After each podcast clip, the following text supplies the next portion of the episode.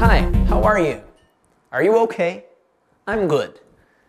Hoje nós continuamos falando sobre verb be. Na aula passada trabalhamos quatro pessoas. I, que é I am, eu sou ou eu estou.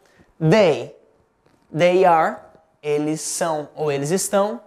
We, we are, nós somos ou nós estamos. E you, you are, você é ou você está. Hoje nós continuamos com mais três pessoas e finalizamos o verbo be. As três outras pessoas são he, she, it. Ele, ela e isso. Ele eu utilizo he is. Ela eu utilizo she is. It eu utilizo it is. É o mesmo verbo to be para as três pessoas. He, she, it is. He is my friend. Ele é meu amigo. He is Reginaldo. Ele é Reginaldo. She is Ana. Ela é a Ana.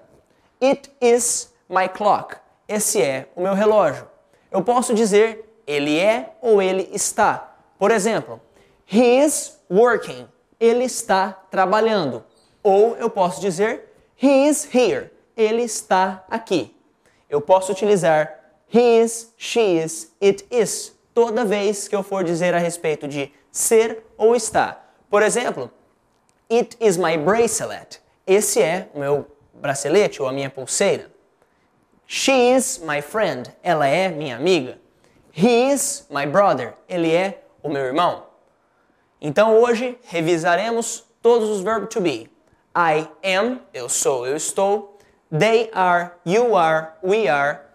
They, we, you é a mesma pessoa, mesmo verbo be. Are, he, she, it, is. Ele, ela ou isso é. He, she, it is. You, they, we are. I am. Eu posso também abreviar o verbo to be. I am, eu tiro o A, coloco apóstrofe am. Eu pronuncio I'm.